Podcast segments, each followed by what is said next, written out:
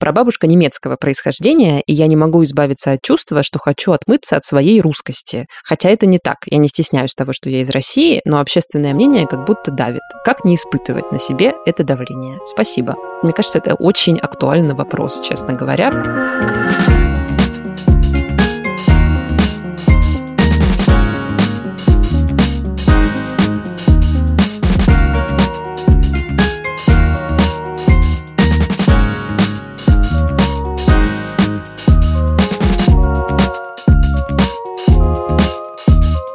Дорогие наши любимые слушатели, это он, подкаст «Норм». Вы готовы к этому выпуску? Мы надеемся, вы готовы. Меня зовут Настя Курганская. Здравствуйте, дорогие. Меня зовут Даша Черкудинова. Это он, подкаст «Норм». Подкаст о том, как меняется мир, и мы вместе с ним. Наши обстоятельства, места жительства, наши разные другие вещи. Ничего, а мы все еще живы. Мы немножко подустали от интервью и решили сделать традиционный выпуск, которых мы уже давно не делали, с ответами на вопросы наших слушателей. И в наших соцсетях, в инстаграмчике и в телеграмчике, они всегда есть в описании подкаста. Подписывайтесь, чтобы иметь возможность задать вопрос или просто, чтобы смотреть на наших героев и всякие получать обвесы полезные наших выпусков с книжками и ссылками, которые упоминаются в выпусках. Подписывайтесь на соцсети, чтобы, значит, все это лицезреть. А мы сейчас будем зачитывать вопросы, которые нам слушатели вчера прислали в соцсети и отвечать на них. Даш, я правильно сказала все? Абсолютно все правильно, все совершенно корректно. Перед этим я еще хочу напомнить вам, друзья, и поблагодарить тех, кто поддерживает нас на платформах Patreon и Boosty, потому что время сейчас сложное, реклама у нас стала гораздо меньше, а выходить каждую неделю все еще хочется, поэтому если вы слушаете нас регулярно, и вообще считаете возможным это, поддержите нас, пожалуйста, каким-нибудь небольшим донатом на Патреоне или на Бусти. Вот так вот. Совершенно верно. Ну, хотя вообще, знаете, если вы маркетолог, или работаете в рекламном агентстве, или еще где-нибудь, и думаете как раз, где бы купить рекламу. Реклама в нашем подкасте – это отличный вариант. У нас очень много прослушиваний, они только растут, так что обращайтесь, пожалуйста. Да, я не понимаю, почему у нас еще не купила рекламу компания Apple, Google, а они, наверное, не нуждаются в рекламе, да? Потому что они ушли из России, Настя. А, блин, точно. Вот это попадос. Ну ладно. А ты не хочешь рассказать, где ты вообще сейчас? Нам задали ряд вопросов в соцсетях. Я хотела как раз в ответе на какой-нибудь вопрос об этом рассказать. Ну да, мы с Дашей сегодня записываемся дистанционно, потому что я покинула Россию. Она покинула Россию. Но я не навсегда ее покинула, я просто решила на несколько месяцев уехать. Сейчас нахожусь в Грузии, и отсюда записываю наш блистающий подкаст.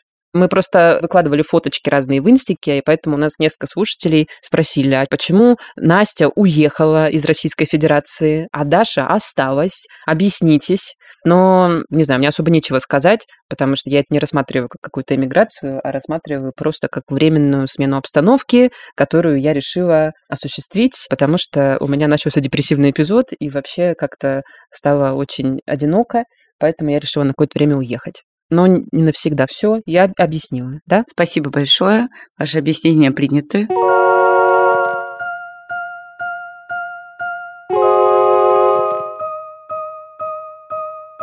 Дорогие, в нашем подкасте мы часто рекомендуем другие подкасты, которые нам нравятся, которые нам кажутся интересными, которые мы с удовольствием послушали. Вот сегодня тоже хотим порекомендовать вам новый подкаст, который называется «Новая волна».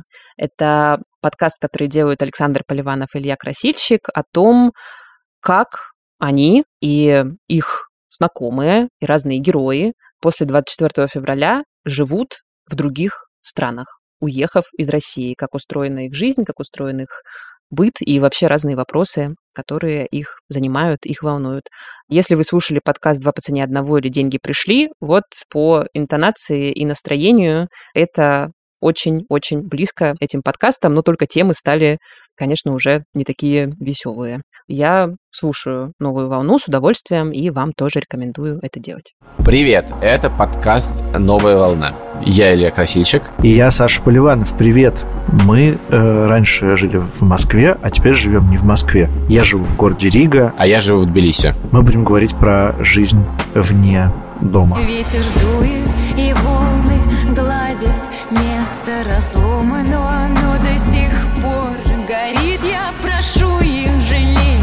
тебя, мой навеки уплывший, навеки отдельный материк. Слушайте нас. Будем выходить раз в неделю. Друзья, переходим, собственно, к вопросам, которые нам задали наши слушатели. Ну, вот я предлагаю, в принципе, мы начали уже об этом говорить, но, может быть, еще будет что добавить. Нам задали вопрос, расскажите про ваши текущие перемены, переезд и ближайшие планы. Ну вот про переезд мы рассказали. Я пока что сижу в Грузии, Даша пока что находится в Москве. Все это достаточно нестабильно и может измениться еще не раз. А ближайшие планы у нас э, какие, Даш? Выпускать подкаст «Норм», продолжать работать над ним. Где-то, наверное, с э, конца августа, начала сентября начнет выходить второй сезон подкаста «История любимых продуктов». Подписывайтесь на него. Который мы будем делать вместе с самокатом. Это подкаст про еду, про то, как ее придумали, начали готовить и так далее, и как ее готовят теперь. Его ведут э, Вика Боярская и Роман Лашманов, отличные гастрожурналисты. В общем, мы хотим продолжать подкаст «Нормы» дальше. Честно говоря, очень хочется сделать новый сезон подкаста «Советские дивы». Я надеюсь, что мы его сделаем. Но надо найти рекламодателя сначала на этот э, великолепный, замечательный видеоподкаст о выдающихся советских селебрити. Если не видели, то вам надо срочно это увидеть, я считаю, и послушать. Так что, ну, будем продолжать делать подкасты. Такие планы. Вот, кстати, поступил вопрос, а будет ли выпуск советских див про Пугачеву? А я думаю, что не будет, кстати. Почему? Но мне кажется, что тема Аллы Борисовны Пугачевой, честно говоря, слишком необъятная. Но нужен просто отдельный сезон тогда про Аллу Борисовну Пугачеву. Я бы хотела. Ну, хочется просто сначала охватить мое такое видение женщин, которые уже ушли от нас, скажем так, и которые остались в 20 веке. Вот я бы сказала так. Хочется пока не брать современных див и ныне здравствующих, а пока разобраться и осветить всех кто представляет собой 20 век, да, иллюстрирует собой. У нас была одна героиня, которая еще не ушла от нас в прошлом сезоне. Но она все-таки была другого масштаба, и мне кажется, что она все-таки действительно собой советский кинематограф ну да, олицетворяла, представляла, да. олицетворяла, да. Но посмотрим. Я вот, кстати, уже готовлю эпизод про Майю Плесецкую, и я думаю, что он будет одним из первых в новом сезоне, потому что я ее обожаю. Ну, с Авой Борисовной подумаем, что делать. Подумаем. О чем для вас кризис средних лет? Такой вопрос поступил Даш. Автор вопроса Элис Андерскай. Вот такой ник, это в Инстаграме нам написали. Хороший вопрос. Вы знаете, кризис среднего возраста для меня – это очень неприятная вещь, в которой я себя обнаружила с неудовольствием. Я поняла, что как бы я уже не младший член семьи, а как будто бы старший член семьи, который берет на себя большую ответственность и, как мне кажется, наибольшую ответственность в своей семье, в старшем ее сегменте, где вот там мама, бабушка и я. Такая у нас семья. И мне от этого тяжело, потому что я привыкла к тому, что мои родственники более-менее самостоятельные, и к тому, что я тоже как-то от них автономно существую. А вот теперь оказалось, что нужно о них заботиться. У меня нет детей. Наверное, было бы еще сложнее, если бы у меня еще были бы дети. Я оказалась бы вот этим поколением бутерброда. Знаете, вот женщины, угу. которые заботятся и о детях, и о стариках своих. И еще при этом нужно работать, и еще как-то там домашними своими делами заниматься. И вообще не забывать про себя. Вот, и это очень сложно. Но еще для меня, наверное, кризис среднего возраста в том, что иногда у меня возникают какие-то такие экзистенциальные терзания и какие-то такие еще переживания на тему того, что к своему возрасту я достигла слишком малого. Но это, наверное, в любом возрасте, может быть, людям свойственно. Просто чем старше я становлюсь, тем сложнее мне как бы с этим смириться, потому что тем меньше, кажется, времени впереди. Ну, то есть кажется, что еще на 10 лет меньше, еще на 10 лет меньше, еще на 5 лет меньше. И угу. вроде бы как бы есть вероятность не успеть все, что хочется успеть. Особенно, когда заматываешься в какую-то такую рутину, необходимую, но неприятную. И вообще, наверное, еще для меня это про то, что вот такой рутины необходимый, но неприятный, но от которой реально никуда не отделаешься, и ты, правда, директор в школе, и в школу не ходить нельзя, ее становится все больше и больше с каждым годом, и как-то с этим нужно примиряться, и как-то нужно в этом находить все-таки место для себя, для своего отдыха, для каких-то классных новых впечатлений и для чего-то такого воодушевляющего. Ну, Даш, мне кажется, что ты справляешься потихонечку. По крайней мере, такой вид производится. Ну, я рада, что так кажется со стороны. Это приятно. Подружки ли вы в обычной жизни или только по делам? Спрашивает у нас Марципанк. Конечно, подружки. Мы подружки в обычной жизни. Да, ответ однозначный. Почему не стоит уезжать из России сейчас? Задает вопрос Женя Гения. Честно говоря, у меня нет ответа на этот вопрос, потому что я совершенно не уверена, что уезжать из России не стоит, и что уезжать из России стоит, я тоже не уверена. И мне кажется, что поступать надо только так, как личные обстоятельства сейчас диктуют вам, семейные или рабочие, а так-то вообще в целом хз. Нет никакой уверенности ни в одном из этих вариантов ответа. Да, я согласна. Мне кажется, что у каждого человека сейчас свой личный выбор перед ним стоит, и свои личные какие-то проблемы и личные дела и вообще обстоятельства диктуют то, какой выбор человек делает. Но мне кажется, что у тех, кто уехал из России, очень много сложностей. У тех, кто остается в России, тоже очень много сложностей. Ну да. Ни один из этих путей непростой. Если вы, как и мы, не согласны с тем, что происходит, против войны выступаете, не поддерживаете политику нашего государства на большом количестве уровней, вообще находитесь в оторопе от всего, что вы читаете в новостях каждый день и ждете, когда же уже будет какой-нибудь просвет, а его все не видно и не видно, я думаю, что вам вообще очень тяжело сейчас существовать, где бы то ни было, в каком бы то ни было вообще времени, часовом поясе, в какой бы то ни было стране. И если в эмиграции, может быть, на какое-то время забываются за какими-то бытовыми сложностями, за устройством жизни, за тем, что вообще немножечко другой контекст, забываются все вот эти события и то, что вообще в мире происходит. Тем тяжелее, мне кажется, момент, когда все-таки вы открываете новости или вспоминаете о том, что в соседней стране идет война. Так что не знаю. Но вот, э, видите, я остаюсь в России, потому что мне кажется, что переезд для меня был бы слишком большим стрессом сейчас. Ну, мне, наверное, было бы сложно еще как-то объяснить это своим родным, которые нуждаются в моей поддержке. Наверное, это может звучать как-то не очень здорово, но тем не менее это так. Боюсь, что чувство вины меня бы изнутри сожрало. Так что я из-за него остаюсь в том числе. Я поняла, что меня вообще немножко начала уже утомлять дискуссия об уезжании или оставании, как о неком моральном выборе. Потому что ну, мы об этом говорим, в том числе в этом выпуске, потому что об этом спрашивают подписчики. Мне там тоже пишут директ какие-то вопросы о том, а где я, а что я.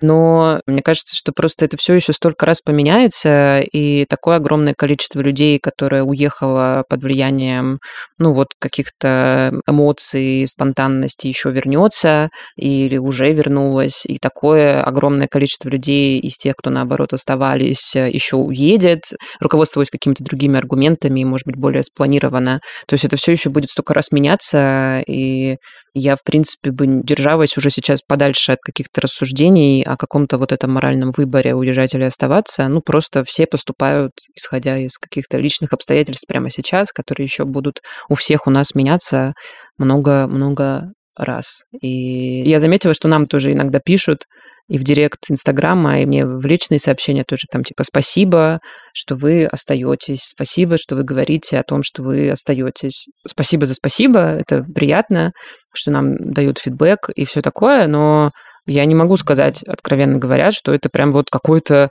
выбор, который мы делаем, и вот какая-то ноша, которую мы выбрали нести. Ну, просто так получается. Так ты уехала? Ну, да. Я имею в виду, до этого момента я 4 месяца была ну, да. в России, и я думаю, что я еще вернусь через какое-то время. Ну, это не было каким-то прям жестким выбором, ну, для меня, по крайней мере. Просто так сложились обстоятельства. Ну да, кто знает, что бы мы делали, если бы у нас были в кармане какие-нибудь удобные документы или у нас где-нибудь была бы какая-нибудь классная недвижимость. Никто не знает. Да, согласна с этим. Следующий вопрос. Как вы справляетесь с одиночеством, если оно вас тяготит? Спрашивает Вера Маргасова.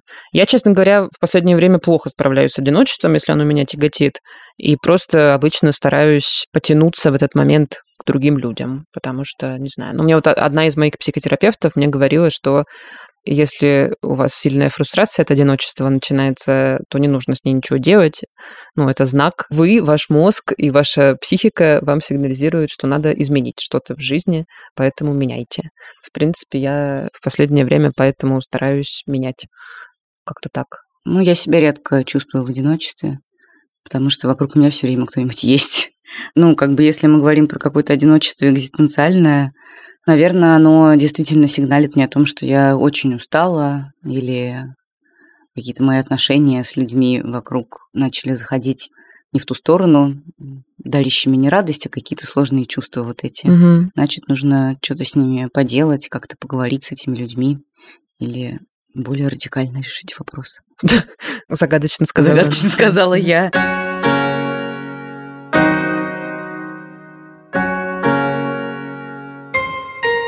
Как сказать начальнику о том, что у меня нервный срыв от его отношения ко мне? Вопрос от пользовательницы Ник Юлео. Наверное, так читается. Вы знаете, очень хороший вопрос. Я считаю, что надо попробовать сказать, действительно. Да. Потому что это ненормально, когда нервный срыв происходит от начальника. Ну, понятно, что со всеми это происходит время от времени, но вообще, конечно, так не должно быть. Работа не должна нас доводить до нервного срыва. Да, я согласна. У меня, вы знаете, был в жизни период, когда я написала одному своему начальнику огромное письмо, абзацев на 15, про то, что совершенно он недопустимо общается со мной и со всеми остальными коллегами. Хотя надо признать, что это был далеко не худший начальник в моей жизни, а один из лучших. И, возможно, поэтому я написала ему такое письмо, потому что я почувствовала, что есть в нем какой-то потенциал, и что, возможно, это письмо ему реально поможет, а он не скажет, типа, что за чушь вообще, что это за бред, я ничего такого не говорил, и ничего такого не делал, и совершенно я абсолютно не согласен с тем, что вы тут понаписали. Я очень хороший человек. И действительно, он начал процесс трансформации. Да? Да, очень. У Вау. нас очень э, улучшились рабочие отношения, и, в принципе, он о многом задумался после этого моего письма. Вот, но он, правда, хороший был человек, но я из тех людей, кто свое время и силы тратит только на персон, которые, как мне кажется, могут перевоспитаться, а персоны, которые не могут перевоспитаться, я предпочитаю с ним не работать уже больше. Я раньше, когда была юная, терпела там от них всякие нападки, хамство и прочие всякие вещи молча, потому что, ну, как бы, а что, начальник все таки А сейчас уже я какой-то момент ухожу. Ну, или говорю, типа, почему в таком тоне ведется разговор, например. Мгм. А обязательно сейчас вот настолько эмоционально это все воспринимать. Может быть, мы через полчасика тогда поговорим, когда у вас как-то спадет вот эта пелена перед глазами. Ну, в общем, так как-то вежливо стараюсь свои личные границы отстаивать, не перебарщивая, но и строго. Но перевоспитывать никого не советую. Говорят, они перевоспитываются даже безнадежные всякие персоны. Но я не знаю, зачем вам это. Все-таки у начальников есть гораздо более близкие люди, им семья, друзья и так далее, которые могут заняться каким-то перевоспитанием, а вам это делать совершенно не обязательно. Ну да, в общем, смотрите как бы по ситуации. Если у ваших отношений, да, не у начальника, а у ваших отношений с начальником какой-то потенциал чуть-чуть все-таки скорректироваться. Если есть, наверное, надо побороться за это. А если нет, Мгм. если прям уже вы вообще не вывозите, ну, не знаю, я бы тоже, наверное, как-то рассматривала возможность перевода в другой какой-то отдел или увольнения, или смены работы, или еще что-то такого, Ну потому да. что работа, конечно, не должна так много у нас отъедать нервных клеток, особенно эти начальники токсичные. Мне не кажется, что это особенности какой-то российской корпоративной культуры. Я думаю, что такое везде есть. Но есть, конечно, вот эта особенность у начальников, что они, получая большую власть, иногда абсолютно не видят берегов вообще, да, и вообще власть с людьми, как часто мы это обсуждаем в наших подкастах, кстати, иногда делает какие-то неприятные вещи, и люди совершенно перестают соблюдать какие-то границы, и что бы то ни было. В общем, если вот у вас такая ситуация, ну, я бы подумала о смене начальника. Помните, что вы очень ценны в любом случае, и как профессиональная единица в том числе. Да. И ни один начальник не заслуживает наших слез.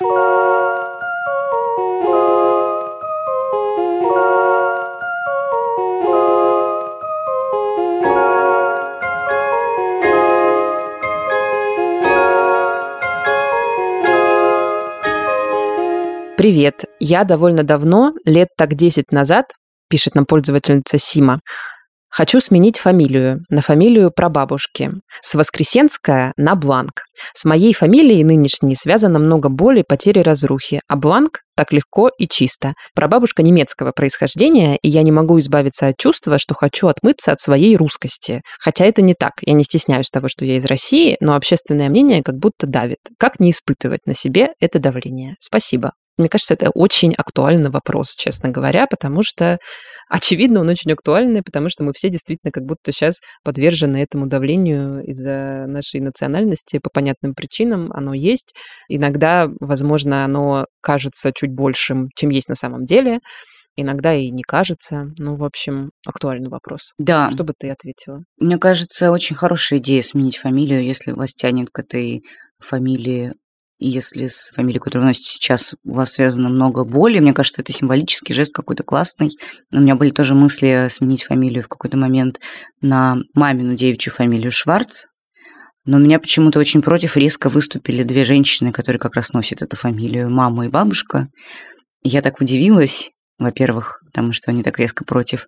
А во-вторых, это было так долго делать раньше.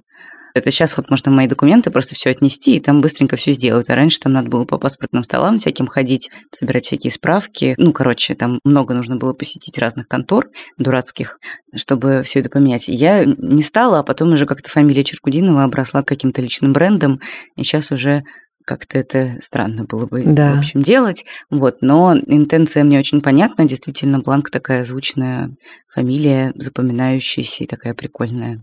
Все будут спрашивать наверняка про нее. Не ругайте себя за то, что вы прислоняетесь к одной из частей вашей идентичности, которая не является русской. Это абсолютно естественный процесс не только сейчас, но вообще в принципе человеку свойственно изучать свои корни, вообще понимать, откуда он взялся, и рассматривать свою личность по-разному. У нас у каждого есть, я вот подслушала такой термин в подкасте одном, шкатулка идентичностей, угу. из которой мы периодически достаем какие-то разные сущности, которые нам сегодня подходят или завтра подходят. Это не значит, что мы какие-то лицемеры или что мы какие-то там приспособленцы. Это значит просто, что мы в разные периоды жизни можем по-разному смотреть на себя, на свое происхождение, на своих предков. И иногда нам ближе какие-то одни предки, а иногда какие-то другие. И это совершенно нормально и классно. И вот это вот общественное мнение, которое на вас давлеет, давайте не забывать, что это как бы мнение, которое выгодно большой стране России и империи, которая сейчас ведет себя агрессивно. Как бы нравится вам, что на вас давляет такая сущность? Мне бы не нравилось. Я бы, наоборот, хотела бы имбрейсить в себе в таком случае какие-то маленькие кусочки, противопоставляя себя большому вот этому подавляющему дискурсу. Что вы собираетесь делать? Очень благородно. Я согласна с тобой. Единственное, я хочу сделать ремарку, что все-таки э, мне кажется, что давление на, ну, назовем это сейчас, упрощая давление на русскость, оно существует все-таки сейчас не только в России, и, ну, объективно, конечно, это как бы не очень завидная позиция быть россиянином, я бы сказала так, в конкретный политический момент. Я думаю, что здесь просто надо отделять ваше какое-то личное вот это исследование идентичности, о котором ты совершенно верно сказала, я тоже согласна, очень понравилось мне выражение «шкатулка идентичности», личные ваши поиски в шкатулке идентичности своей отделять от э, какого-то общественно-политического давления, потому что общественно-политическое давление, ну, как бы, если вы его ощущаете, то помните о том, что оно пройдет так или иначе, и оно ну, по крайней мере, как-то трансформируется. А ваши личные какие-то поиски внутренние и семейные, они, наверное, действительно имеют большее значение, и они с вами надолго. Поэтому мне кажется, что в целом в, в том, чтобы изменить фамилию на какую-то другую семейную фамилию, вообще, конечно же, нет ничего плохого. И, конечно, делайте, как вам нравится, и не думайте о том, как это будет восприниматься, потому что восприниматься будет по-разному в разные периоды вашей жизни. Да, конечно, наверняка кто-то скажет, что вы отрекаетесь от чего-то важного. От русскости. А вы ведь так не делаете на самом деле. Ну и да. Ну и вообще, как бы, в принципе, вот это какая-то национальная идентичность, которую мы для себя выбираем или к которой мы себя причисляем, она же гораздо больше, чем имя и фамилия. Это какой-то такой большой-большой клубок разных воспоминаний, историй, корней семейных. Конечно. Ну и вообще, в принципе, полезно напоминать себе, что национальность – это социальный конструкт, придуманный не так давно, в общем-то. Да. В XIX веке всего лишь. А до этого люди жили вне того понятия, в котором мы живем сейчас. Так что у вас есть ваша семья, ваши корни, ваше воспитание, книжки, которые вы в детстве читали. И это все делает вас вами. Какую фамилию вы носите – это ваше личное дело. Добрый вечер, дорогие мои. Пишет нам пользователь «Радужный пони». У меня есть вопрос. Как успокоить себя, когда правительство готовит уголовную ответственность за пропаганду ЛГБТ, за то, кем ты являешься всю жизнь? Невозможно успокоиться и делать какие-то шаги, когда с каждым днем разочаровываешься в своей стране и боишься жить среди людей, которые тебя не понимают, готовы убить, проявляют агрессию, не зная тебя. Мне очень страшно. Очень много сочувствия и боли вызывает во мне это сообщение. Действительно, я вообще не представляю себе, каково вам, наши дорогие слушатели, которые сталкиваются с такой проблемой. Нет у меня такого опыта, и понять я не могу, но могу очень посочувствовать и Понятно мне, что это действительно ужасно и то, чем должно происходить с людьми. Я хочу сделать ремарку, которую я, может быть, не делала бы в другой ситуации, но здесь делаю, к сожалению, из моих близких друзей ЛГБТ-людей в этом году все уехали кто-то уехал еще до 24-го, кто-то вскоре после. Я, безусловно, их поддерживаю, но я бы любой их выбор поддержала. Но вот это как будто бы тот случай, когда ну, я позволю себе высказать какое-то свое личное мнение, хотя, да, я не являюсь носительницей этого опыта, но мне, конечно, кажется, что действительно Россия сейчас, ну, правда, не самая безопасная страна для ЛГБТ-людей. Это правда так, потому что мы видим эти законы, мы видим всю эту публичную дискуссию. Конечно, даже если сейчас для вас это какой-то очень далекий и тоже там непредставимый шаг, но, может быть, действительно я бы рассмотрела такие возможности потенциального переезда, потому что кажется, что, возможно, в случае ЛГБТ людей это действительно какая-то ну, скажем, это уже не стилистическое решение, а, возможно, решение больше связанное с личной безопасностью уже. Хотя, безусловно, конечно же, и выбор остаться, и выбор уехать – это личное дело каждого, и все эти выборы возможны. Да. Мария Мил спрашивает у нас, как вы разговариваете с людьми, которые поддерживают войну? Я стараюсь не разговаривать с такими людьми честно говоря.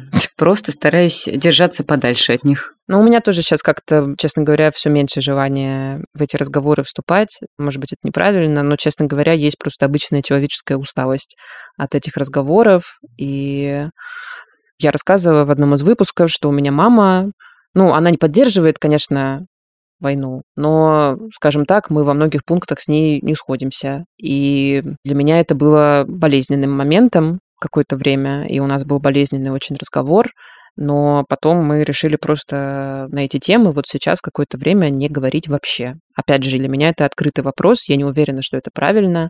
Возможно, именно то, что мы с другими людьми и с другими поколениями, и с представителями других информационных пузырей не разговариваем, да, вот на такие острые темы, возможно, это и привело нас вот к такой острой, дикой сейчас э, ситуации. Но к сожалению, вот я пока что просто не нахожу в себе сил. Вот сейчас на эти разговоры, может быть, когда-нибудь найду, но пока что у меня не получается. Но я глубоко опечалена тем уровнем эмоционального накала, тем уровнем агрессии, какой-то ненависти, которая транслирует наше телевидение и нашим близким, нашим родителям и просто другим людям. И, в общем, мне очень горько с этим всем, но я выбираю не говорить сейчас просто, если честно, а говорить э, с теми, кто мне близок, и в разговорах с кем нет этого высокого уровня агрессии и хейта. Не знаю, возможно, я ошибку делаю. Честно говоря, я даже не знаю, возможно ли сейчас вообще такие разговоры, потому что Информации как будто бы и так уже очень да. много, и даже без VPN можно найти и как-то разобраться, понять, что происходит. Значит, у людей просто нет желания или есть желание закрывать глаза и оставаться строго при своем мнении. Но если человек хочет оставаться строго при своем мнении, что ж, пусть остается. Я думаю для себя, что я разговариваю с людьми, когда я могу как-то повлиять на них, когда они находятся на какой-то позиции, какой-то срединный, что ли, или какой-то не очень уверенный и так далее. И тогда я им начинаю что-то объяснять, как я что-то понимаю. Но если я вижу очень серьезную упертость, то я, как правило, разговор сворачиваю. Но Бывают такие случаи, что человек на словах транслирует очень серьезную упертость, а потом после разговора с вами, а вдруг у него что-то в голове начинает шевелиться, и он что-то куда-то идет, проверяет, обнаруживает, что вы правы, погружается в какие-то массивы информации и в итоге прирождается. Так бывает тоже, я знаю такие примеры и из своей жизни личной, и из интернета, скажем так. Так что ориентироваться предлагаю просто на свои душевные силы и берегите их. Если у вас есть душевные силы с кем-то поговорить, кто не разделяет вашу позицию, но при этом какой-то диалог у вас получается более-менее уважительный, получается друг на друга не орать просто и не обзывать друг друга последними словами, а как-то вот конструктивно беседовать, что, в принципе, сложно, конечно, с людьми, которые выступают за войну, но Наверное, возможно иногда. Тогда разговаривайте. А если нет у вас таких душевных сил, то поберегите их, они пригодятся еще вам в будущем обязательно. Последний вопрос, который успеваем задать в этом выпуске задает Никита Андреянов. Какой бы подкаст вы хотели записать, если бы не надо было думать об его окупаемости и продвижениями? Вот просто для души. Очень люблю советских див и хочу, чтобы вы дальше выходили за пределы нормика и пробовали новое. Обожаю вас. Спасибо большое, Никита. Никита, мы с Настей придумали целый документальный сериал для Ютуба, на которых у нас пока нет э, ни сил, ни денег, но это был бы блестящий документальный сериал про трех важных женщин в российской политике важных и недоосмысленных, да. которых надо переосмыслить. Да. да, у нас э, есть такой план, но непонятно пока, когда мы его реализуем. Но я думаю, что этот документальный сериал, который, наверное, в формате подкаста можно сделать, а может быть в формате видео-подкаста, может быть в формате полноценного сериала. Я уверена, что он бы просто был потрясающим, он был бы великолепным, он бы порвал зал, просто, как говорится. И дай бог мы все-таки это сделаем. Но вообще у нас довольно много планов, и я повторюсь еще раз, что я надеюсь, что в этом году мы сделаем еще сезон советских див, такой более длинненький, и норм еще у нас продолжит выходить. Короче, мы все время что-то придумываем. Вопрос только вот в реализации, каком-то количестве, опять же, этих моральных и душевных сил, а также в деньгах. Да. Вообще планов много, идей много. Кстати, я хочу сказать, что мы и так-то не то чтобы очень много думаем об окупаемости, признаюсь честно. Нет, ну мы, конечно, рады, что нам удается иногда зарабатывать на рекламе, а, но в целом... В смысле, я не понимаю, как это мы не думаем об окупаемости? Если мы не думали о ней, нам бы было нечего кушать уже. Если бы мы прям думали об окупаемости мощно, то мы бы просто брали интервью у российских инстаграм-инфлюенсеров каждый выпуск, как делают некоторые коллеги. Но мы все-таки как-то стараемся еще заниматься темами, которые для нас важны, и поэтому бесконечно в последнее время берем интервью у политических активистов. Я поняла. Ты имеешь в виду, что типа мы не только ради выручки работаем и прибыли, а ради смыслов в большей степени. В большей степени, правда, да. Конечно, я думаю, да. что... Но об окупаемости мы думаем. У нас довольно много спрашивают про то, как выглядит наш рабочий процесс, как выглядит наш рабочий день, как вообще мы готовимся к записи новых выпусков. Мы решили в этом выпуске не отвечать на эти вопросы, потому что мы, ну, во-первых, отвечали на них в наших прошлых эпизодах с ответами на вопросы. Можете их послушать, там есть ответы на эти вопросы. Еще я приглашаю вас в наш Инстаграм, потому что там довольно много в сторисах и в постах мы показываем свои жизни и какие-то рабочие моментики. Вот, поэтому подписывайтесь. И я думаю, что нам надо написать, даже так как мы уже вот такие блогерки с тобой нереальные, нам уже пора писать пост знакомства. Знаешь, вот как у успешных миллионников. Уже пора нам писать по знакомству, чтобы каждый раз к нему отсылать. Спасибо большое за ваши вопросы. Как всегда, очень интересные и очень много дающие пищи для ума. Да, очень хорошо было с вами поговорить. Спасибо большое заочно. Это был подкаст «Норм». Меня зовут Настя. Меня зовут Даша. Будьте здоровенькие, будьте в безопасности. Да. Очень любим вас. Давайте жить, несмотря ни на что. Все, мы вас целуем. Пока-пока.